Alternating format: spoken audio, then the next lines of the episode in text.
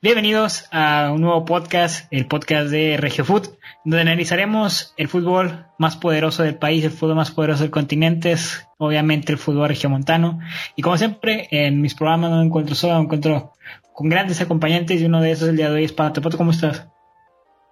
Muy bien, muy bien, grandes acompañantes, mira. Hace mucho que no me la halagaban así. no, pues yo soy Pato, lo voy a estar acompañando al jefe, al boss. Lalo. Aquí para tratar temas. Hay que decirlo. diciendo que vamos hablando.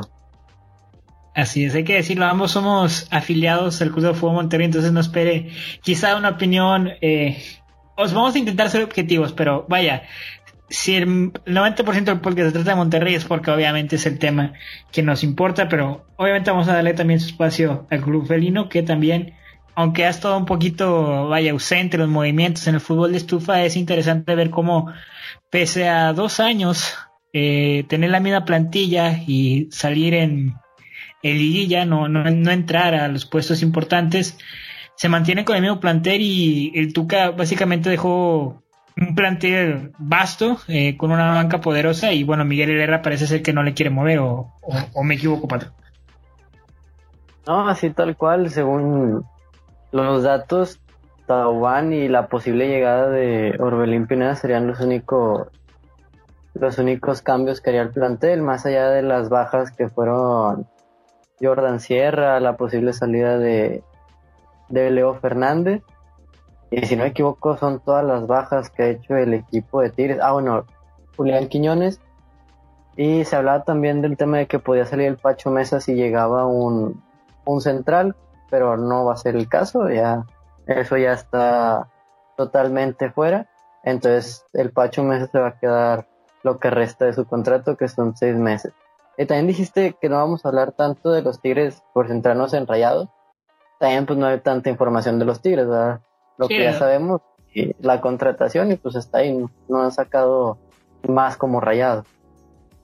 Sí, y sobre todo que cuando llegó Miguel Herrera dijo algo que quizá tranquilizó un poco al plantel y es que él también sigue sigue siendo parte del tuquismo, ¿no? Este básicamente no se separó de la ideología del Tuca Ferretti, dijo que va a seguir con, con prácticamente lo mismo, obviamente implementando él su estilo, pero bueno, muchos jugadores se mantienen. Y bueno, lo de Orbelín Pineda creo que ya está por caerse este rumor porque Orbelín ya habló con los medios y dijo de su prioridad es renovar con Cruz Azul o de lo contrario ya irse a un club, pero él ve como principal prioridad quedarse en Cruz Azul y como no digo, es el club que acaba de quedar campeón. Y a pesar de la sequía, muchos se quisieran ir, pero no, él decide quedarse con Cruz Azul. También no sé si Cruz Azul ya hizo una oferta, pero yo creo la oferta que haga Cruz Azul es la que va a tomar porque ya lo dijiste, él sí quiere quedar. No, a pesar de lo que le puede ofrecer Tigres, él quiere Cruz Azul y se va a quedar en Cruz Azul. Sí, ahora el tema de Cruz Azul siempre me ha mucha polémica a mí, no por nuestros hermanos cruzazulinos que son una gran afición, no, simplemente por la directiva. El mismo año en que la policía ya, o sea, oficial de una carpeta de investigación hacia el presidente del club de la comitiva de Cruz Azul es el mismo año que Cruz Azul queda campeón. Digo, mera coincidencia o no, ahí están los hechos. Eh, digo, llegamos un poco tarde, ¿no? Ya para dar las felicitaciones, pero felicidades a, a la afición del Cruz Azul.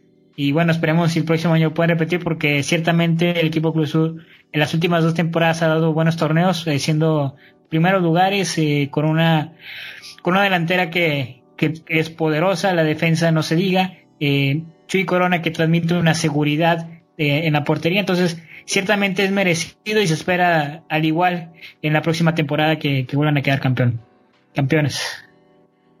Fíjate, algo que se me hace raro, ya le dijiste tú lo del tema donde sale este la familia Álvarez de ahí terminan siendo campeones. Toda la polémica que se hizo alrededor de que tenían una un seguro donde si no quedaban campeones y perdían el campeonato recibían dinero y todo eso. Puro rumores, así, pero que se, se verían un poco ciertos esas conspiraciones porque lo dices tú en el momento en el que sale este, la familia Álvarez del mandato, es cuando quedan campeones y un gran campeonato. Y al final, poco flojo, se, se veía que Santos podía ser la de Moisés Muñoz, pero no lo hizo.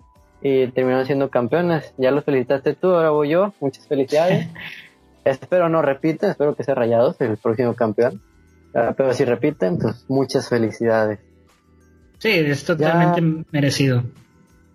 Sí, ya aquí quiero dar un, un tema con, con Rayados. Sí, ya podemos cambiar de tema. Sí, adelante. Y es que es este Ay, se me fue totalmente.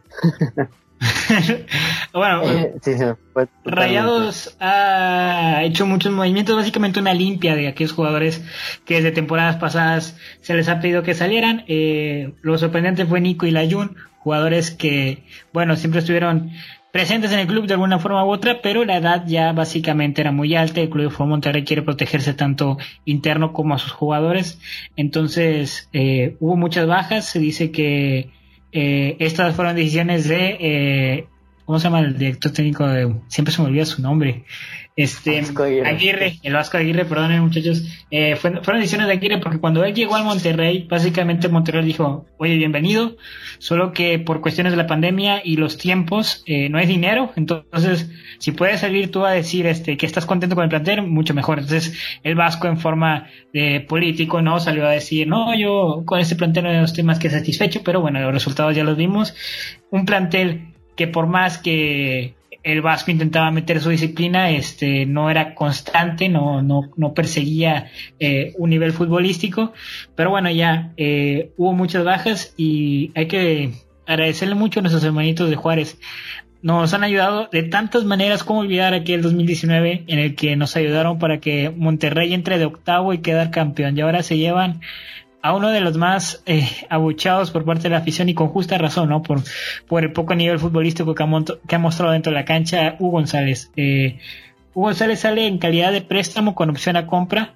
Eh, básicamente, pues, es un club pequeño y Hugo González no es una ficha de jugador que cueste barato, entonces Monterrey ahí fue como que mira, te doy en préstamo, ya posterior a esta temporada eh, lo compras, eh, se va con el Tuca Ferretti, el Tuca es nuevo director técnico del club de del club de fútbol Juárez, igual que Miguel Miguel Ángel Garza, este también es el presidente del club, entonces básicamente tenemos un Tigres B, así como Rayados ya es oficial su eh, su afiliación a la Liga Expansión, bueno, Tigres ya es oficial su afiliación a la misma Liga BBVA, eh, mandando a la mayoría de sus históricos al Club de Fútbol Juárez, entonces pues bueno, ya veremos si Juárez logra hacer una temporada eh, increíble con los directivos que tiene o bien esa magia se queda sola en el club felino.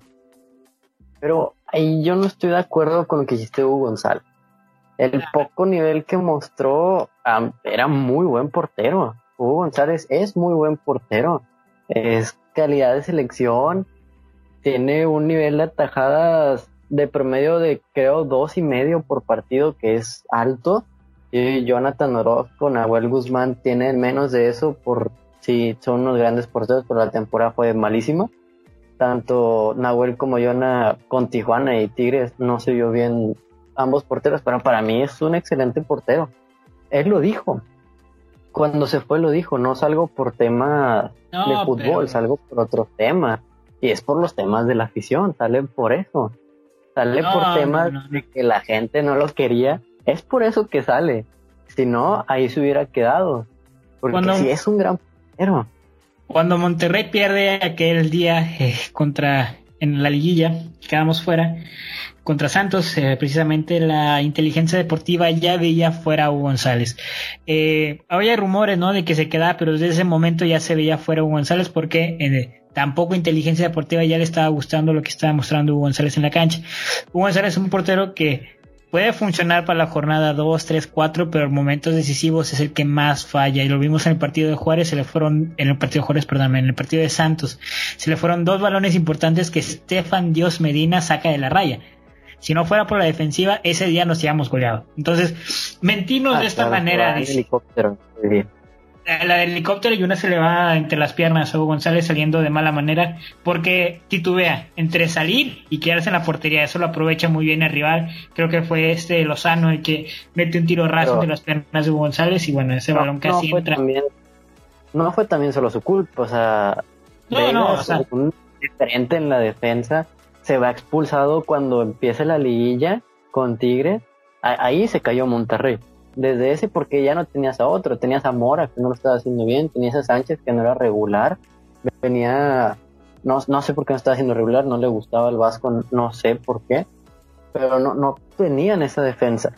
La, la eliminación contra Santos no fue tanto culpa de Hugo González. Y yo reitero, Hugo González es buen portero y no se va por cuestiones futbolísticas. Se va porque lo linchan de un solo partido, de un solo gol, que fue el de Edu Vargas en aquella final. Desde ahí, ya para la afición de Rayados, ya Hugo González es malo. Y lo catalogaron nada más por un tiro. Se va del club por la afición. Solo por eso se va. Eh, mira, yo no, yo la verdad no comparto, por respeto a tu opinión. Yo sí creo que González sí dejó mucho de ver porque sobre todo Monterrey es un club que exige demasiado, tanto su afición como su directiva. Entonces eh, la presión le jugó muy mal a González y se ve claramente, por ejemplo, cuando se fue a el equipo de Necaxa, Necaxa fue muy bien porque Juárez no te exigiste en los primeros, eh, perdón, Necaxa no te, me quedé con Juárez, fíjate. Llevo varias veces ya nombrando Juárez. Necaxa no te pide está en los primeros lugares. En casa con que clasifiques a la liguilla está más que contento y ahí Hugo González fue cuando mejor nivel futbolístico mostró. Por eso regresa al Club de Fútbol Monterrey, porque teníamos la ilusión de que otra vez regresara y de esa forma la que venía con Necaxa. Sin embargo, regresa al Club de Fútbol Monterrey, los fantasmas se le vuelven a hacer presentes, este, y bueno, culpar a Hugo González de todo el, catástrofe futbolístico que pasó aquel día también es injusto. Eh, hay gran parte de de culpa por parte también de Aguirre que hace muchos cambios en medio tiempo cuando ibas ganando y de pronto vas perdiendo. Entonces se nota que aún no encontraba ya en momentos de liguilla una plantilla que en verdad le funcionara y por eso los cambios. Digo, no está mal hacer cambios, pero cuando tus cambios no son constantes, muestras que, que, en realidad aún no entiendes cómo funciona el equipo. Lo de Adrián Mora lo dijiste muy bien, no estuvo en su mejor nivel, sobre todo lo vimos cuando Celarayán se lo llevó de corbata, qué, qué golazo le metes Celarayán en la Coca Champions. Este, pero bueno. A Dios no la vuelta porque si no. Sí, no, cállate. Y sería aún más catastrófico Monterrey sin Conca Champions y sin liguilla. Hubiera sido ya, yo creo, Hugo González ya, o sea, totalmente linchado. Pero algo que no comparto también es que dices que fue la afición quien sacó a González, pero no es la afición. La afición lleva desde hace ya dos temporadas viendo la cabeza de González y no lo sacan. Por cuestiones futbolísticas y aparte de que también la directiva del Monterrey no puede representar a la afición. La afición el día del debut de Nico Sánchez se metió en autogol y ya pedían, ya lo pedían fuera de Monterrey. La directiva dijo, no, denle tiempo a este muchacho y se convirtió en una historia. No nada. La, afición de Rayo no está la afición de Rayados no está a gusto con nada. Sí, es Son que demasiado críticos y ya, ya están criticando a Andrada y eso que todavía ni, ni juega. Ya lo están llamando mangas 2 y quién sabe qué. ¿Por qué? Pues porque así es la afición de Rayados, critica sin haber visto. Sí, pero critica por la portada del libro nada más. Bueno, no me puedes decir que criticaron la portada del libro nada más cuando tenemos un Hugo González. Pero a ver, vamos entrándonos, vamos con las críticas. ¿Cuál fue el jugador más criticado? Avilés Hurtado. Avilés desde aquel penal que falló contra Nahuel Guzmán no ha sido el mismo. Lo han metido de relevo en los partidos y no da el ancho. Por eso se fue también del club. No, insisto, la afición no tiene un peso sobre la directiva, pero la directiva también ve el descontento que tiene la afición. Si la afición el día de mañana pide la cabeza a un jugador, la directiva no se la va a dar porque así no funciona el fútbol. Al final de cuentas, nos gusta o no el fútbol, sigue siendo un negocio y por ejemplo, Dolan Pavón es otro, es otro del que la afición pide la cabeza, pero no lo van a sacar porque eh, la ficha de jugador es demasiado cara y sobre todo el sueldo es demasiado cara para la, demasiado caro para la edad que tiene. Si Dolan Pavón se quiere del club o lo quiere vender el, conjunto de rayados, Dolan Pavón tendría que ser demasiado bajar su sueldo y Monterrey también dar ciertas prestaciones a los equipos para que se lo puedan llevar. Por eso es que Dolan Pavón sigue en el equipo, porque también Dolan Pavón no está contento con el planteamiento de Javier Aguirre porque Javier Aguirre entra y rompe el vestido totalmente. Es bien sabido que Dorlan Pavón era uno de los pesados en el vestidor del Club de Monterrey. Ya Javier Aguirre y saber aquí yo soy el capitán, le quita el café de capitán. capitán Dorlan Pavón, así es. Le quita, el, le quita el café de capitán a Dorlan Pavón, se lo pone a Hugo González para intentar decirle a la afición de yo confío en Hugo, pero bueno, ya vimos qué pasó. Y Dorlan Pavón ciertamente no está contento. Él cree y allá la afición juzgará y los números dirán que merece la titularidad. Y bueno, eh, no pudo ser acomodado, pero, pero sí va a seguir en rayados hasta que le encuentren un acomodo. Se dice que va a ser hasta la próxima temporada que ya la, la directiva Monterrey seriamente se siente con él a, buscarle un equipo, pero por, por lo pronto tenemos Dorlan para rato. Eh, y ojalá no se vaya porque se viene algo muy pesado para Monterrey. Y es que no va a tener equipo. No tiene equipo para iniciar la, la liga. no tiene equipo para la pretemporada. Sí, sí, total. Ocho bajas, tres van a llegar. De momento solamente uno reportado que es Héctor Moreno. O sea, ya ha sido confirmado. Porque Andrada hay problemas. Sí, Andrada, Andrada hay problemas. Héctor Moreno ya está en rayados, pero va con la selección. Sí, son ah, ocho bajas más parte la de Moreno, la de Charlie que va a los Olímpicos junto con Montes, Gallardo, Rogelio Funes Mori que ya tuvo su primera práctica con la selección hoy, Sebastián Vegas y Estefan Medina que están jugando con su selección. son demasiadas bajas y pues prácticamente la jornada 1, 2 y la 3, si es que le dan descanso a, a Vegas y a Medina, pues la va a jugar con puros canteranos. Sí, eh, también uno de los planteamientos del Club de Fútbol Monterrey era, vaya, el número de extranjeros se reduce, por eso la necesidad de salir a Aqueloba. Yo sigo pensando que Aqueloba no debería de irse cuando lo metiste a resultados, pero bueno, insisto, la afición y yo, que soy un simple mortal, no tengo peso sobre la directiva y la directiva ya verá lo mejor para el equipo. Y la sub-20 la sub -20 acaba de quedar campeón. El proyecto que tiene Monterrey ahorita fue llevar al director técnico de la sub-20 como auxiliar de Javier Aguirre para que estos muchachos puedan acoplarse lo más pronto posible al conjunto de, de al conjunto titular de la liga eh, pues vaya normal no pero ahora también enlazándolo a este tema, la Liga de Expansión, ahí tú nos puedes hablar un poquito sobre este tema, sobre la Liga de Expansión, porque yo insisto, no comprendo cómo funciona esto de las afiliares y tampoco comprendo un poquito el tema de Monterrey, porque si ya dices que tus canteranos los quieres llevar directamente a la liga de, a la liga, vaya, ¿para qué creas una liga externa para llevarlo, sabes? No, no entiendo eso, pero podría entenderlo si llevas extranjeros para al final del día probar no ciertos, ciertos extranjeros jóvenes prospectos para posteriormente si funciona subirlos a la categoría máxima. No sé, tú, tú, tú puedes explicar más sobre esta filial que, que se crea. Sí, mira, la, la, filial es algo muy sencillo, ¿sí?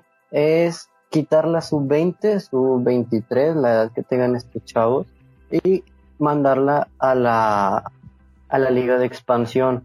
¿Para qué? Porque pues, es obviamente muy diferente jugar la Liga de Expansión a jugar la Sub-20. Porque ya no te enfrentas contra chavos de tu misma edad, ya te enfrentas contra chavos pues, que son ya más grandes, que tienen un poco más de, de diente, por así decirlo, un poco más de experiencia, y de ahí ya dar un salto que no pese tanto a la primera división.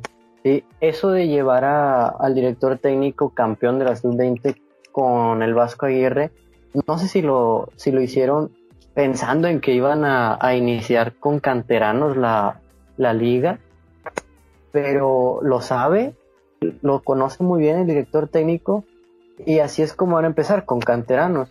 Entonces, eso de del equipo de la filial que se llama Raya y un número 2, Rayados, solamente se pueden usar, si no me equivoco, tres extranjeros, de los cuales dos están están en el campo. De ahí todos los demás tienen que ser mexicanos. Va a ser dirigida por, por Aldo de Nigris. Y, el exentrenador de las rayaditas, que ahorita no recuerdo su nombre. Héctor, Héctor Becerra. Héctor Becerra, dale, muchas gracias. Bueno, va a ser dirigido por ellos. Va a ser a, Aldo de Nigris lo mandan para que agarre experiencia y termine por, dirigiendo en un futuro la, primera división de Rayado. Aldo este, Becerra lo, lo mandan para el apoyo de Aldo de Nigris, porque Becerra es un gran técnico que con las rayaditas lo hizo muy mal y lo hizo demasiado mal para mi parecer. Le quedó grande, no sé cómo, pero le quedó grande la liga femenil. Yo, yo a él le achaco muchas derrotas de, de las rayaditas, pero bueno, es otro tema. sí, eh, sí, el 22 de junio, o sea, hoy mismo, ya, ya, se dio a conocer el, cuerpo técnico, ¿sí?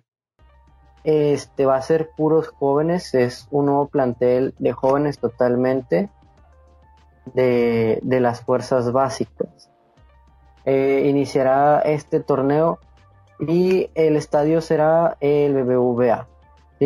Ahí jugarán, entonces tendrá femenil, eh, primera división y la filial.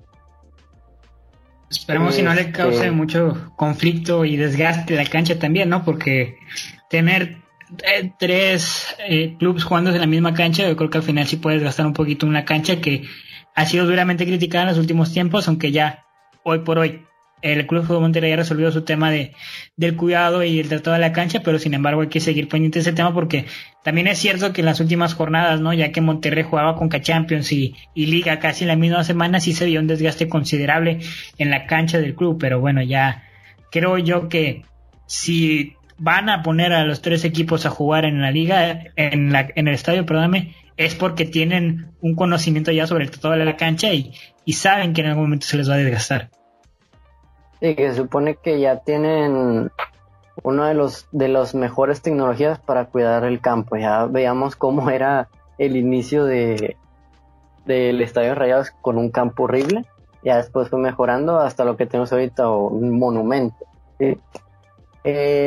siguiendo con lo de Rayados, la liga de expansión, pues viene, se hace para que jugadores como Daniel Ajud, que en su momento fue un gran canterano, después lo prestaron a varios equipos y se perdió totalmente. Llega Daniel Ajud, llega Luis López, que también está prestado, y para darle competencia a Axel Grijalva, este Zapata, Calet, Eduardo Banda, jugadores que ya han jugado en primera división, pero pues obviamente no.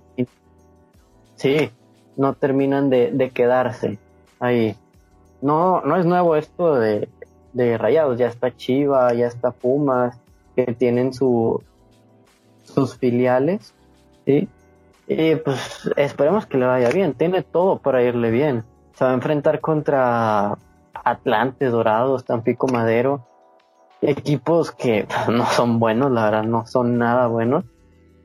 Y tienen todo si lo hace bien Aldo y, Tito Becerra para ser campeones. Porque estos muchachos son una cosa increíble. La temporada, la filial, inicia el 27, 28 y 29 de junio. ¿Sí? Eso es cuando inicia. Inicia después de... No, inicia... Este, es junio, julio, inicia primero la, la filial. La liga. Ah, la filial. La liga. No, según oh, inicia primero la filial. según inicia primero la filial, la liga de expansión, y luego inicia la liga. Inicia primero 27, 28 y 29 de junio. Y en julio, a finales de julio, inicia la primera división. Ahora, se supone también que al tener esta afiliar y tener estos muchachos ya registrados prácticamente a la liga, si en algún momento Monterrey necesita de ellos, puede fácilmente subirlo, ¿no? O sea, decir de, bueno, ya está registrado, me quedé sin portero por el tema de COVID, ¿no? Se me enfermaron los tres, puedo subir yo un portero de la filial para que juegue. Sí, sí puedes subir a los canteranos, pero creo que no puedes bajar a lo que se hacía antes de que cuando un jugador extranjero estaba lesionado se iba a la sub-23, sub-20 a jugar. Creo que eso no se puede hacer. Sí, eso de que jueguen en la filial un, un jugador ya de primera división, eso no, no se permite. Entonces sí, puede llamarlo, más no llevarlo, por así decir. Al final de días, la Liga de Expansión es un es para apoyar a los equipos. Bueno, así lo planteó la liga, que se genere dinero ya que es autónoma la liga expansión para que en algún momento, según así lo plantea Michael Arroyo, este sea como la Premier League, ¿no? Que la Liga de Ascenso y Descenso prácticamente tienen estados muy bonitos. Yo aún difiero en esa visión y por eso se supone que se dio no descenso ni ascenso y, las afiliadas son para eso, para prospectos mexicanos, para que funcione el dinero debajo de, de la Liga Mayor. Pero bueno, esperemos si le vaya muy bien a Rayados en esta nueva etapa, a Rayá 2, este, que... Muy buen nombre. sí, muy, muy, ingenioso. Sí, se, quemaron la cabeza los, dos de marketing de Monterrey. Eso es algo, eso es algo que me preocupa mucho. Tigres, sea lo que sea, nuestro acérrimo rival, pero tiene una muy buena campaña de marketing. Tigres sabe cómo, cómo funcionan las cosas del marketing, sobre todo cómo funciona la afición regia. Monterrey no. Monterrey siempre ha sido demasiado formal. Eh, no ha sido, no ha conectado de lleno con la afición. Y bueno, yo creo que ahí hay un tema que resolver. Es de marketing, al final de cuentas eso no importa. Los resultados se ven en la cancha y ya después podemos hablar de marketing. Pero bueno, ahora fuiste muy de. Fuiste muy... Es de, es de la afición, eso siempre se ha dicho. Tigres es del pueblo y el Rayados de los ricos, siempre se ha dicho eso. Pero aún así, dependiendo un poco, Rayados hacen más por la afición que Tigres. Eso sí está más, más claro. Hacen, o sea, todo esto de de ayudar a los hospitales, hacer ah, escuelas, obras de caridad. Todo eso lo hace más Rayados que Tigres. Solamente que Rayados se lo guarda, por así decirlo, no lo cuenta. Y Tigres no, Tigres hace una cosita y hace un pancho por ello. Y hace toda una fiesta. Pero sí, hace más Por la afición que Tigres por su gente, más que nada. Eh, eh, las campañas de Monterrey son muy hermosas, este, van a muchos hospitales, muchos eh, como teletones, por así decirlo, donde van con los niños que parecen ciertas dificultades. Y, bueno, sí, fue Monterrey desde la nueva eh, desde la nueva época, que es con el estadio, se ha comprometido también con el río La Silla, sobre todo para proteger este parque ecológico, el cual fue señalado que fue Monterrey de apropiarse, pero bueno, al final de cuentas Monterrey dijo, bueno, vamos a protegerlo. Este, y sí, el Club de Monterrey se ha hecho mucho por, por su gente y por su, por su pueblo, pero por su afición no tanto, ¿eh? Es, han tratado de manera muy, muy despectiva la adicción. Los abonos están carísimos, entiendo que quizás sea por parte de, la inflación, ¿no? Que vive el país y todo eso, pero bueno, esperemos y en, en los próximos torneos ya se dé un acercamiento, porque el rompimiento hoy por hoy de la afición con, con la directiva es, es, es evidente, o sea, decirnos que no es cerrarnos los ojos por, por temas, eh, no sé, para no hacer quedar mal a Monterrey, pero hoy por hoy la afición no está muy de acuerdo con la directiva y se ve eh, en, en, sus porras, se ve en la manera en que se manifiesta desde hace, desde que inició las redes sociales, desde que inició la nueva época Monterrey, los hashtags siempre han sido los mismos. Hashtag fueron Elas, Julio Davino, eh, el, hay otro que se llama Herrera, algo así la afición de Monterrey se ha sido muy crítico en su directiva. Y, y algo me preocupa. A ver, muchachos, no llevamos mucho de ser campeones.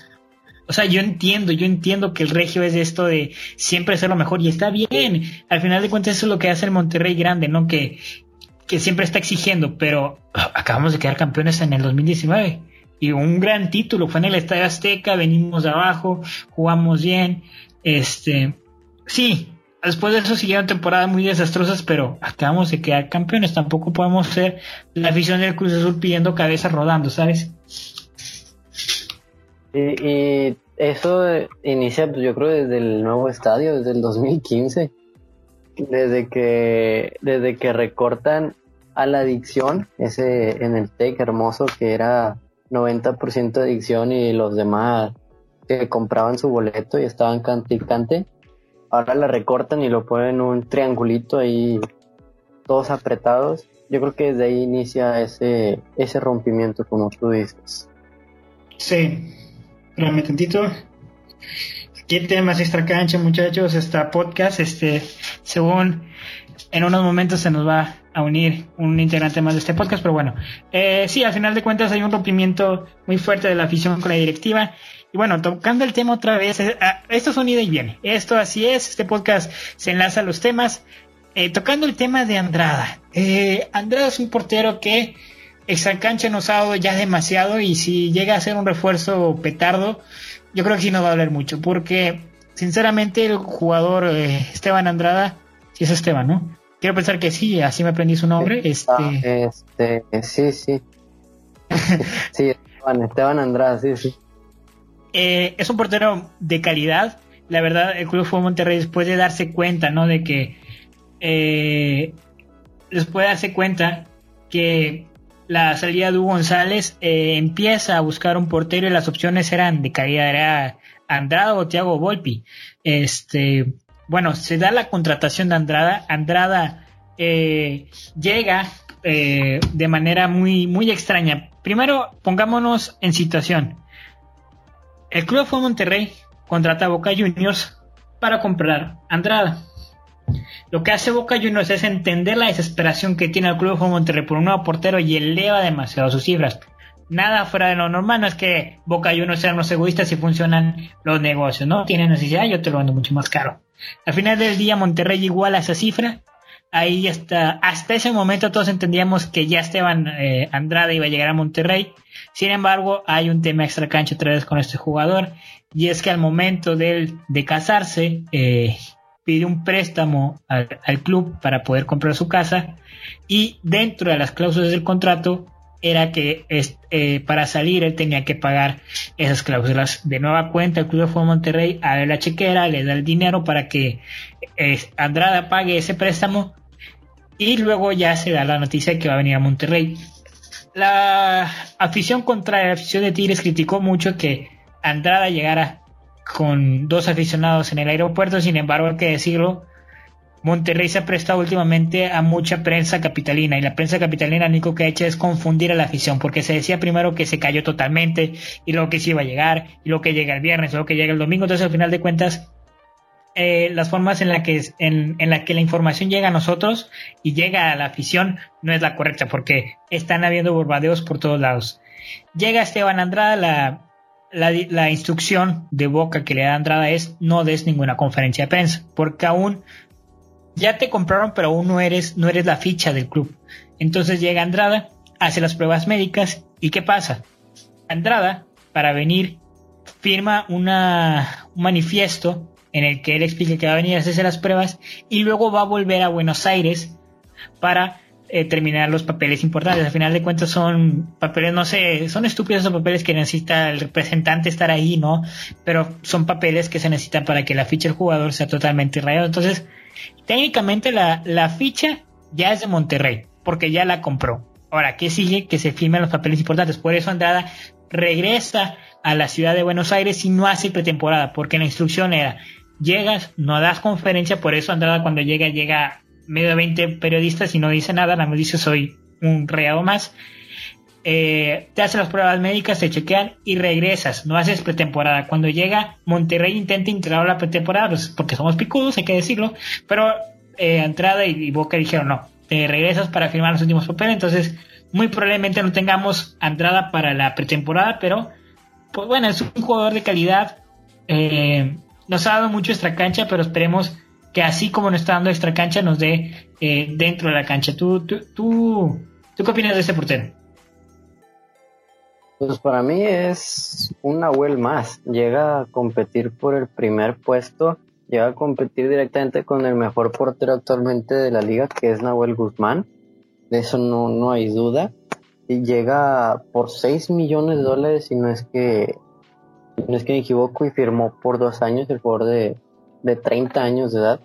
Así es. Que es algo raro que, que lleguen jugadores tan, tan grandes. Esa era una, una ideología de rayados no contratar a jugadores de mayor de 30 años.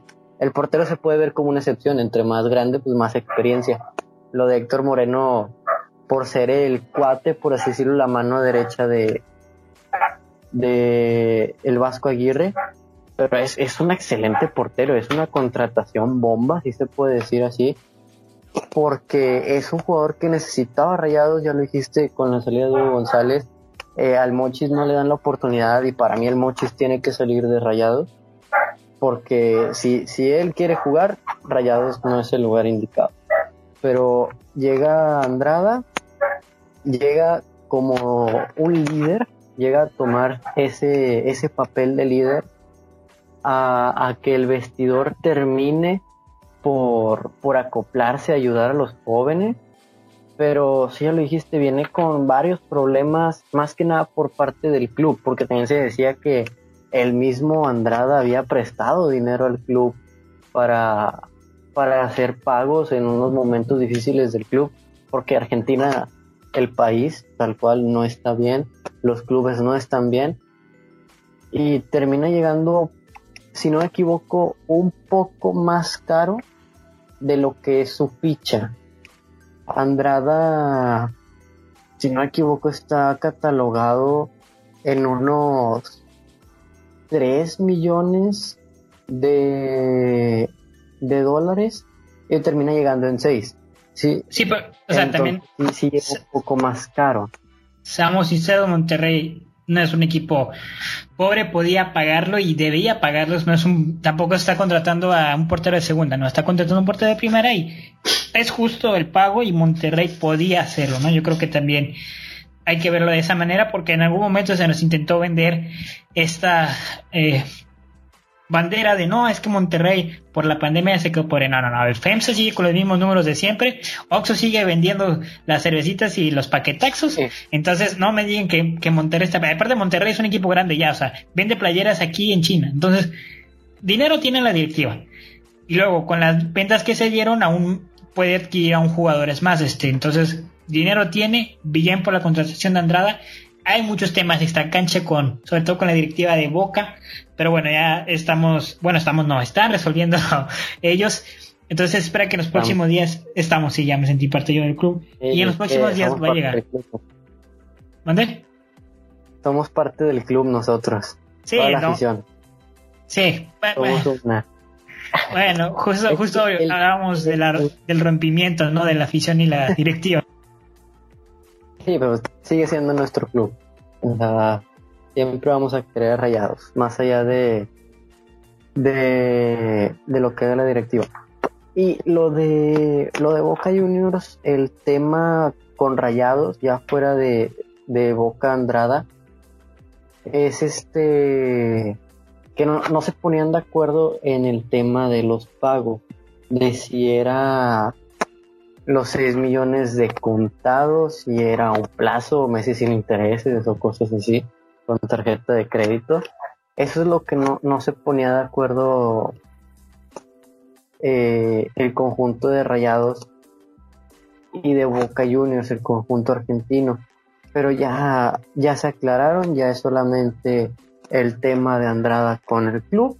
Se supone que llegará, sí llegará a la, a la pretemporada a la, Ribera Maya, pero no, no se sabe cuándo. Es una semana de, de pretemporada, de entrenamientos, ahí empieza la, los partidos con los partidos con Cancún FC, Chivas, si no me equivoco, y no recuerdo qué otro club es el que va a enfrentar Rayados. Es un club de la MLS, creo que es un club tejano. Ok, un este, club. Yo, no entiendo las pretemporadas de Rayados. Cancún FC, un club que nadie conoce de Texas. Bueno, no sé qué manera de, de entrenar, de prepararse es esa, pero en fin de cuentas es lo que el Vasco eligió. Pero vamos a ponernos serios, muchachos. A ver, Monterrey se queda. Si su platilla titular va a hacer pruebas con los canteranos, entonces si pierde Monterrey la pretemporada, tampoco hay que hacer mucho drama. Es una pretemporada, no tiene a sus titulares, este va a hacer pruebas para eso, son las pretemporadas, para perderlas y ver qué, qué puedes hacer, ¿no? Entonces, digo, porque ya estoy viendo yo. Contra Cancún FC, pues, ya hay algo mal ahí. sí, no, tanto. sí, pues tampoco hay mucho drama. Este, y otro tema que trajiste ya en la conversión es la edad. Eh, se habla mucho del tema de Nico Sánchez porque es un jugador muy querido y para muchos aún debía de quedarse con, la afición, con la afición en, el club, perdón. Pero ya cumplía cierta edad, 34 años si no me equivoco, y el club decide, eh, bueno, no renovar el contrato para que el jugador salga. Queda como gente libre al final del día y contrata a Héctor Moreno, una persona también ya de edad, y, lo entendemos de esta manera, miren. Nico Sánchez ocupaba una plaza de extranjero con una edad a la cual ya eres susceptible a las lesiones. Entonces al final del día lo que hace el Monterrey es, bueno, me traigo para esa misma plaza una persona de la misma edad con experiencia para no estar experimentando, pero ya que sea mexicano y esa plaza la dejo para traerme al extranjero en este caso, por ejemplo, o no sé, a autodefensa o... Termina, siendo más joven Héctor Moreno. ¿eh? Nico Sánchez tiene 35 y Héctor Moreno 33.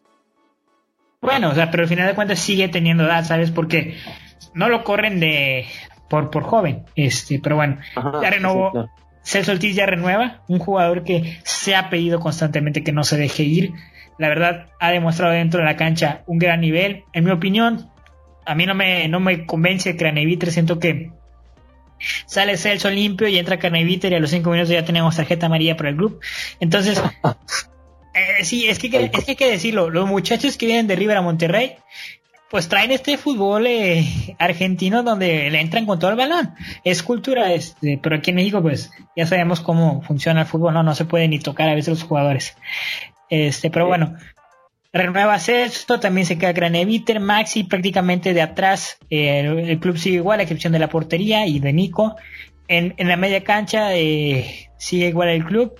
Eh, y en la delantera fue donde se dieron algunos cambios. Eh, hablamos a Keloba, Vilés, eh, Funes Mori, obviamente se queda, Jansen se queda, aunque Jansen ha dado mucho también esta cancha porque así lo de fiesta, digo, lo dijo muy bien el otro día el pibe Verdirame.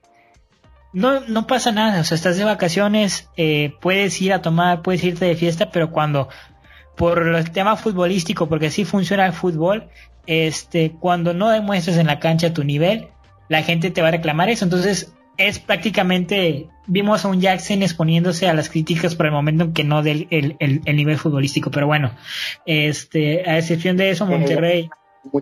Ha quedado demasiado de ver Vincent Janssen. Ah, bueno, yo ahí dije un poquito. Vino y la afición de Rayados de volada, el europeo, eh, el Guiñac, obviamente no se puede comparar, pero, pero sí ha quedado a deber ha hecho muy poco para lo que se esperaba de él. Sí, la afición lo, recibió con todas las luminarias, pero bueno, al final del día no, no está jugando mal. Está haciendo los goles, pero no es ese jugador explosivo que se venía diciendo que venía del Tottenham, ¿no? Este, muchachos, hago una interrupción de los temas para dar la bienvenida a Javier, otro de los eh, comentaristas que va a estar aquí con nosotros todos los temas del fútbol regiomontano. Javier, ¿cómo estás? Hay que decirlo, Les Tigre, ¿eh? ya llegó la imparcialidad a, la mesa. Buenas noches, me presento, eh, soy Javier Martínez y pues estaré acompañando aquí en la mesa de debate, más o menos, algo así, por lo que llevo poco escuchando. Este, pues bueno, estaré abordando los temas que tratemos en, este podcast. Ahora, ya que llegó el Tigre, me gustaría calentar un poco la mesa y es que, a ver, hablemos de algo.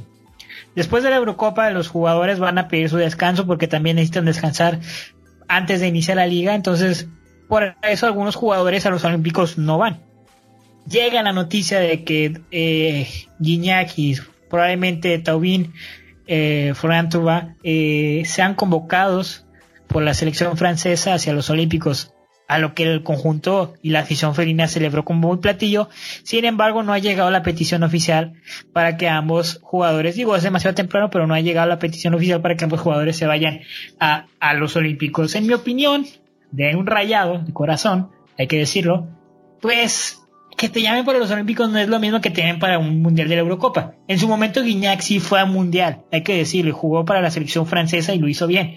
Pero al día de hoy no lo han llamado para la selección francesa porque hay muchos prospectos jóvenes mucho mejor que Guignac. Está Mbappé, está Griezmann en su momento, ¿no? Este, entonces pues tampoco hay que festejar mucho, ¿no? Que, sigue siendo la selección francesa, pero tampoco hay que festejar mucho que lo hayan llamado para los Olímpicos, ¿no? Al final de cuentas también Funes Mori fue llamado por los Olímpicos, van a experimentar en plenos Olímpicos de, para ver si Funes Mori funciona o no. Este, pero bueno, ya esto es lo que quería hablar del conjunto felino. Lo dijimos antes, Javier, más para que no te enojes. Pues Tigres no ha traído muchas notas, prácticamente se mantiene con el mismo plantel. Sale eh, Quiñones, si no me equivoco, eh, Leo Fernández sigue con los mismos problemas de que no perfila para titular. Eh, y bueno, el, Tuca se va para Juárez. eh, Miguel Herrera pareciera ser que va a seguir por el mismo camino que el, eh, con el mismo camino del plantel que el Tuca, entonces prácticamente lo de Tigres se va a demostrar en la cancha, porque fuera de la cancha no están dando tema, no han dado fútbol de estufa y, van a, bueno, eh, la pretemporada fue con todo su equipo completo, entonces espera también que queden un buen nivel eh, en la liga. Este, bueno. A, mí me preocupa mucho lo de Guiñac, porque cuando Guiñac no está en Tigres, Tigres juega muy feo. Tigres juega muy feo y batalla mucho para sacar los partidos. Ah, sí, de, eso habrá mucho, ¿Eh? mucho que pensar, la verdad. Son tres jornadas, si no me equivoco, ¿no? Por los Juegos Olímpicos. Este, son tres jornadas que, pues, vamos a ver de que se necesita Leo Fernández en esas tres jornadas va a necesitar.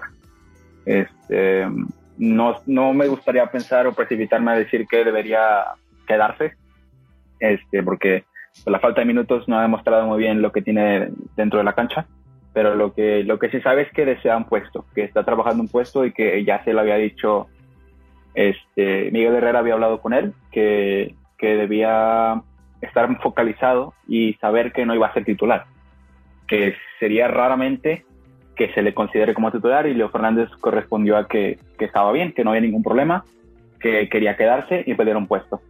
Y creo que pues en estas tres jornadas es una excelente y perfecta oportunidad para demostrar que puede pelear un, puesto en, la titularidad y que pues jugadores de renombre como Javier Aquino, Florian Tobán y no sé, quizá algún canterano o el mismo Fulgencio también puedan acercarse a una titularidad, ya que pues sabemos que sin Quiñaca afecta mucho a la, a la, a la plantilla, ¿no?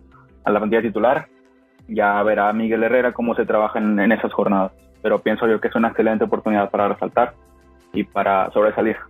Eh, sí, ahora Miguel Herrera es un técnico malinchista, es un técnico que confía en los jóvenes mexicanos, entonces también naturalmente se da este acercamiento de Miguel con, con Leo Fernández.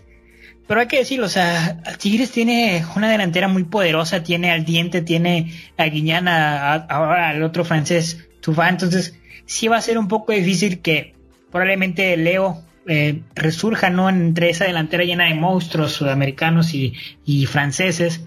Pero bueno, esperamos lo mejor. Al final de cuentas, Leo no es un mal jugador, eh, pero sí está en un equipo lleno de estrellas y para poder ganarse el puesto tiene que, sobresalir de una manera impresionante para, para, bueno, ser titular y con Miguel Herrera, que es un director técnico que es muy ofensivo sobre todo. Miguel Herrera es prácticamente son más las comparaciones y Miguel Herrera es mucho más que el turco, pero el modo de juego de Miguel Herrera es igual al del turco, es mucho ir al ataque. Eh, a Miguel Herrera le hacen tres goles, pero, pero él mete ocho, su equipo mete ocho, entonces así son los equipos, los conjuntos de Miguel Herrera.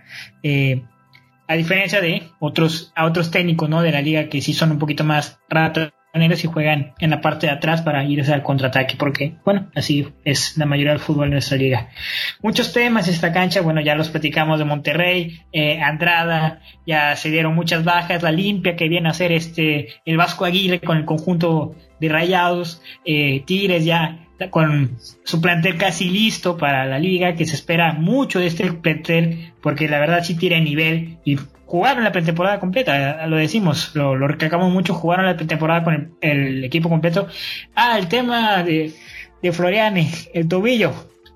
A ver, eh, siento yo que fue una exageración. A todos los jugadores en alguna práctica se les dobla el tobillo y, bueno, no fue un desgarre. Le dobló él solo, iba caminando y se le dobló. Sí, sí, sí. Eh, la, la, intervención, pero, pero sí. Eh, se dice que fue algo muy, muy normal. Eh, sí, o sea. y además, pues tanto se habla del preparador físico Giver Becerra, este, de sus maneras de, de entrenar a, al, al, al, plantel. Y bueno, no salió muy bien de bocas de, del América. Y bueno, él, es cuestionable y es razonable eh, que la afición de Tigres se, se, alerte con, unas, con un simple tobillo malo o, algún mal paso que de Florian Tobán en el, en el entrenamiento. Eh, yo sé que es algo completamente normal, pero a la afición a muchos no les termina por convencer el preparador físico Kiber Becerra y créeme que si ocurre alguna lesión, el primero que van a culpar es a él. Más que la Es un buen preparador físico, es un gran preparador físico muy estudiado de Alemania, Francia, países Sí, sí, sí. acá. El mismo. Piojo lo ha dicho, convive con preparadores físicos de Bayern Múnich y de otros eh, equipos muy, muy importantes de la Premier League. Este, es alguien muy preparado, pero bueno, creo que la afición de América tampoco no terminó por convencerle y empezaron a justificarle, a cuestionarle, perdón, este, cuando él no, no tenía las riendas del asunto. Quizá eran problemas simplemente de los jugadores, de su físico y no exactamente del preparador y esperemos que así sea este, con el equipo de Tigres y pues que demuestre eh, todo se verá en la cancha a, lo que sea día de hoy es que la preparación ha sido muy en la Ribera Maya y pues ya lo, ya lo hemos visto mu- muchos de nosotros hemos visto en redes sociales que Tigres este, presume la buena relación que ha entablado Giver Becerra con, con, lo- con- con el plantel Sí, al Sí. plantel le gusta. El plantel lo dijo, está contento con un Giver Becerra después de 10 años de entrenar lo mismo. Obviamente que quieres un cambio. Sí, sí, sí, este, plenamente lo han dicho muchas fuentes. Eh, algo- incluso los jugadores abiertamente lo han dicho. Este, fuentes allegadas también lo dicen que pues he entrenado lo mismo. Era fútbol, torito, fútbol, torito con, con el Tuca Ferretti. Y bueno, ahora que empezamos a, a, a ver nuevos cambios, a ver nuevos entrenamientos, pues a final de cuentas eso nos favorece a todos, a- a todo el plantel. Este, y bueno, el- creo que es un factor muy importante que había que reforzar, ¿no? La relación di- director, de, de- director deportivo y cuerpo técnico con, con el plantel. Pues ya sabíamos que no había muy buena relación entre los del plantel y el cuerpo técnico anterior. Eh, empezaban a quejarse a finales de el contrato de- de- del Tuca, los, los- los últimos entrenamientos, y bueno, ya ahora sabemos que pues la relación es la mejor y se ha visto. No es solo de dientes para afuera, como algunos dirían. Este, se habla, pues, ciertamente que, como ya lo dije, la relación es muy buena. Y pues bueno, Giver, en bu- enhorabuena, llegó y en- entabló relación muy buena. Eh, incluso en menos tiempo que de- del que se esperaba. Sí, o sea, pero también hay. eh, regresando al tema de Florian, hay que entender algo. Los dos clubes, el Club de Fútbol Monterrey y el Club de Fútbol Tigres, ya son clubes que dan de comer a la prensa capitalina, ya son clubes grandes de los que se tienen que hablar. Entonces, entendamos mucho este tema, ¿no? Porque de pronto un tema muy pequeño se hace enorme con esta prensa y un medio cita a otro y dice que yo tengo la verdad, yo tengo esta otra. Entonces se hace un desbarajuste y terminan por desinformar a la afición de los ambos clubes, ¿no? Pero afortunadamente eh, Florian está bien. Eh, las tensiones dentro del, del Club Tigres aún no se dan. Es cierto que hubo un tema del vestidor ahí con, con Miguel Herrera, pero Miguel Herrera es esta persona que habla con los jugadores y se entiende muy bien con ellos, entonces ya se resolvió. El club de Tigres está más que listo para jugar ya la temporada y se espera muchas cosas de- del club, tanto eh, con su preparador físico que los jugadores entren bien a la cancha y se, se sientan, ¿no? Que, que no se, se cansan en los primeros minutos, ya para los minutos 80 se anden acalabrando como sucedía antes, ¿no? Pero, pero bueno, y con Monterrey hay que seguir esperando porque sigue dando de qué hablar, sigue dando tema en la mesa y sobre todo la prensa se está dañando mucho en la información de, de, de- Club de Fútbol de Rayados. Algo más que sin agregar de, de estos dos clubes antes de ya pasar así un vistazo rápido la- a, a lo que sucede en el fútbol internacional para ir cerrando el podcast. Este, bueno, enhorabuena, no sé si ya lo hayan hablado, una disculpa a, a todo aquel que nos escuche, pero llegué un poco tarde a la reunión. Este, no estoy del todo al tanto si ya se habló del nuevo equipo de Rayados, de la Liga de Expansión. Sí, ya aquí nuestro compañero Pato, que es el que está más informado de ese tema, nos hizo favor de explicarnos del, de, de esta nueva afiliación del Club de Fútbol de Monterrey de Rayad 2 este, y de cómo funciona, Sí. cómo funciona este tema de Me los encanta. extranjeros, de si puede subir un jugador o no y cuál es el proyecto que tiene Rayados respecto a este a, a esta liga, ¿no? Bueno, a esta afiliación, perdón. Sí, sí, sí. No, pues bueno, creo que de mi parte ya no queda agre- agregar nada. No sé si al- alguno de los otros comentaristas este, quiera agregar algo.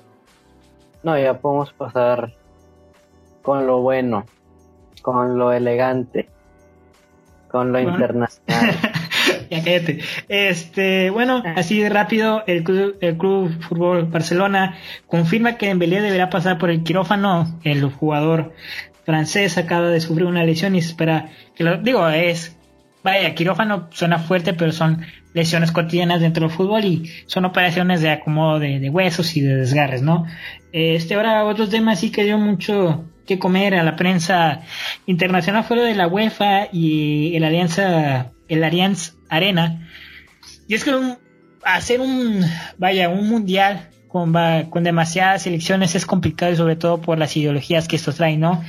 Eh, la intención de la UEFA era poner la bandera LGBT fuera del estadio de la Alianza, pues para apoyar, ¿no? Y sobre todo que estamos en el mes de, de esas personas, este, pues para apoyar a su movimiento. Sin embargo, pues el conjunto, la verdad ahorita no tengo el dato y no quiero leerlo y dar una mala información.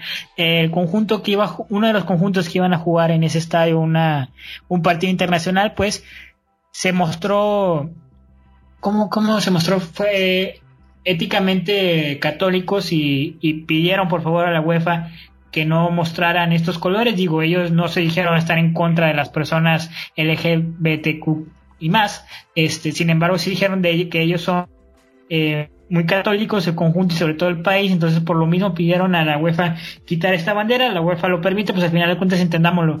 Eh, en, un, en un mundial eh, conviven demasiadas religiones y demasiados, vaya, ideologías, entonces pues bueno, para evitar problemas la, la UEFA lo permite y, y, ya no habrá bandera LGBT fuera del estadio de, la Alianza Arena. Y, bueno, sí, mira, creo que este, fuera de, de, la bandera no estoy muy seguro y espero no equivocarme, pero creo que el Alianza Arena cuenta como una de esas luces como la que tiene el BBVA, por ejemplo, no sé si, si saques un poquito más o menos la onda.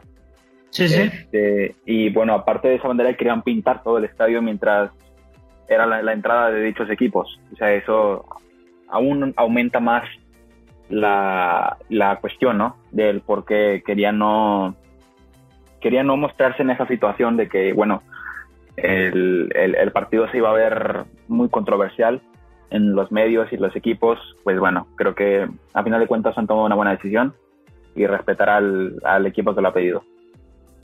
Bueno, este podcast era un día antes. Ah, bueno, te escucho, Pato. Sí, se supone que fue el, mismo alcalde de, de Múnich el que lo pidió. Se supone que fue el mismo alcalde de Múnich que pidió esto. Este se llama Dieter, eh, no me acuerdo el apellido. Lo pidió este para que la Alianza Arena se iluminara con ese con esa bandera de arcoíris, pero la UEFA no, no lo pidió. Era en el partido de mañana, creo que se juega, sí, es el partido de mañana que juega Hungría contra Alemania. Sí, del grupo F juega Hungría contra Alemania a las 2 de la tarde, hora México. Y eh, bueno, el país Hungría fue quien lo puso esta, quien puso en la mesa esta discusión. Bueno, al final la UEFA le da, le da la, la razón. Este podcast se graba un día antes, ¿no? Una noche, pero en la mañana de, de, cuando usted está escuchando esto, jugó Chivas contra Leones Negros en un partido amistoso a las 7 de la mañana, muy temprano a mi parecer. Bueno, imagino yo aquí que la aplicación de OneFootball, que es en la cual me estoy basando para obtener la información, se equivocó porque no creo que jueguen en esa hora. Pero bueno, y Dorados de Sinaloa contra Tijuana también es otro amistoso a la misma hora de, de, de que Chivas a las 7 de la mañana. También en la UEFA Euroleague eh, juega Eslovaquia contra España. España quien ha tenido un paso ahí un poco criticado porque Luis Enrique ha convocado más al, a jugadores del Barça que a los del Real Madrid. Entonces, y bueno, Luis Enrique hay que decirlo, fue director técnico del Barça y ha sido del Barça toda la vida. Entonces, ciertamente se siente ahí un poco de, de arbitrariedades dentro del club, de la, perdón, de la selección para beneficiar a los clubes. español del Real Madrid está bien. ¿Cómo? ¿Qué español del Real Madrid está bien? Sí, no, o sea, fuera de Sergio Ramos, Carvajal, a lo mejor. Pero fíjate, Sergio Ramos ya tampoco porque ya está grande y lo que ocupa la forma de jugar de la selección española es al fútbol rápido, al toque rápido, frontal y de velocidad. Entonces creo yo que Sergio Ramos ya no traía dentro de, la forma de jugar de la selección, pero bueno, cada quien ahí tiene su opinión. También juega Suecia contra Polonia, la Polonia de Robin Lewandowski y la Suecia de Ibrahimovic, que esperemos y le vaya muy bien en esta final. Portugal contra Francia, Alemania contra Hungría, del grupo F también a las 2 de la tarde ambos partidos en los cuales ha sido un grupo demasiado competitivo. Eh, ambos, eh, varias, varias las selecciones potencia han estado ahí en problemas con, con, todos y bueno, esperemos y, y la que que queda al final sea la más importante. El viernes, este viernes juega también en un amistoso Pumas contra Juárez. lo que ya dijimos, Juárez, el Tigres ve con, con todos estos movimientos que ha traído a las 8 de la mañana también. Bueno, aquí marca a esa hora. Y eh, bueno, ya después el sábado jugaría Chivas contra Necaxa, León contra Atlético Morelia. Atlético Morelia es el Morelia, pero que sigue en la filial de, de la Liga Expansión. Y ya por último, los Cimarrones de Sinaloa contra Tijuana, igual a las 7 de la mañana, según marca todo esto, el sábado. Y bueno, eh, se viene ya la final de la, de la UEFA, se vienen ya, están cerrándose los grupos y vemos el fútbol internacional se está poniendo bueno, las selecciones están jugando bien. En lo personal, a mí la selección de Italia es la que más me gusta y he seguido desde hace ya tiempo y vaya trabajo que está haciendo, ha tenido la fortuna de caer en un grupo sencillo, hay que decirlo, y mucha fortuna también de que los autogoles les, han servido, pero a ver, tener un inmóvil y un Donnarumma en la portería te da, te da mucho, ¿no? Ya con solo esos dos nombres eh, para, para, para, pues para llegar a semifinales cuando mucho este. Pero bueno, algo más que se agregar ya para cerrar este primer podcast piloto que hay que decirlo, normalmente los pilotos de esta empresa los hago yo de media hora y este se extendió ya más de una hora y pico. Entonces estoy muy orgulloso de, de Pato y de, de Javier que se han integrado muy bien al podcast y que se les nota confianza al momento de hablar un tema para terminar, nada más del Barcelona, algo que estaba clarísimo que iba a pasar es que Messi ya, ya confirmó que, se queda. No, no habían terminado de, ese tema, era muy claro que, se iba a quedar con la llegada de, de Sergio de Sergio Agüero, de Memphis Depay, Eric García, Emerson. E incluso se habla de un posible Cristiano Ronaldo que dice la puerta que lo quiere no se va a dar eso, pero bueno, estaría muy hermoso verlo. Pero bueno, eso sería este, todo de mi parte. Sí, bueno, hablando desde el Barcelona, en un equipo del que se espera mucho en la, en la próxima edición de la Liga Española, este, que se ha reforzado muy bien a base de agentes libres, pero que son jugadores de calidad, que un poquito pasados de años, eso no, eso no se niega, pero este, es, alguien de quien se espera mucho todavía. Se le ve con confianza, se le ve con alegría, eh, con la nueva dupla que se viene, el Kun Agüero y eh, Leo Messi. Y bueno, con la nueva integración de Memphis Depay, pues aún mucho más, ¿no? Sube mucho el ímpetu, sube mucho las esperanzas de que el Barca vuelva a estar en lo más alto de, Europa, ¿no? Este, y bueno, creo que eso sería todo de, mi parte. Este, agradezco el tiempo y pues nada, ya está. Sí, este, se espera mucho el Barca, sobre todo porque la temporada, la administración pasada sí lo dejó un poquito ahí mal parado, pero bueno, ya se está recuperando en temas de lo económico. Y bueno, ya Sergio Ramos se prevé que vaya, bueno, tuvo conversaciones con José Muriño, Pepe Muriño, el nuevo director técnico de la Roma, entonces se entiende ahí por un poco por el medio, la gacela de los sports, el medio italiano, que pues probablemente Sergio Ramos llegue a la Roma a, a reforzar este equipo que, en lo personal, yo digo que no está nada mal con Kolarov atrás con Iván Iskolarov y, Sergio Ramos ahí, yo creo que podrá ser una muy interesante serie, sobre todo con, con el resurgir del Inter, ¿no? Este, mm, algo si me dejas agregar de Sergio Ramos es que sí se ha especulado mucho que llega a la Roma, que habló con José Mourinho, pero también se ha dicho eh, fuentes allegadas que no, no, se sabe muy bien su, su, su verificación, su validez de, la información, pero se ha dicho también que Sergio Ramos ya había eh, comunicado a sus ex compañeros del Real Madrid que estaría pues dejando Madrid, estaría dejando España y viajando a la ciudad de París para estar y unirse um, a Pochettino este, junto al club parisino del Paris Saint Germain y después de esa manera horrible en la que me rompió el corazón Javier. Les agradecemos mucho su presencia. les agradecemos mucho su presencia. Tenías información, ¿eh? nada más para que llores un poquito más. También tenías información. Ah, ay, la Roma, ¿cómo se... De hecho, la, bueno, ya después hablamos de esto porque esto sí es Hablando de esto, como quiera, dejó muy bien para la, la Roma, ¿eh? En, en, en, en esta temporada de, de, la, de la Serie A. No se le vio mal. La Roma. Es un altibajo, como tú me lo habías dicho anteriormente, es un altibajo, pero creo que si el Inter pudo levantar en una temporada dando la sorpresa, creo que si se arma bien y si Mourinho sabe utilizar perfectamente el gran, el gran plantel de no mucho sobrenombre, pero de sí mucha calidad que tiene, pues creo que puede llegar a, lograr grandes cosas, una de ellas clasificar a Champions League.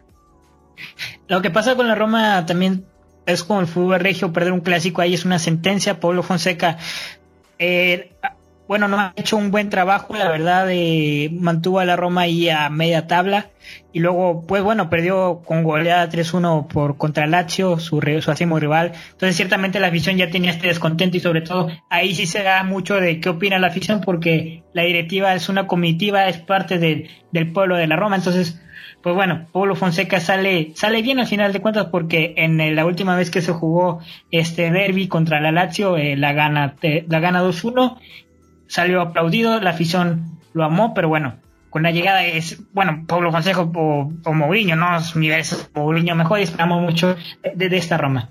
Bueno, ahora sí ya vamos a cerrar porque nos estamos alargando mucho. Muchas gracias por estar aquí con nosotros, por escucharnos.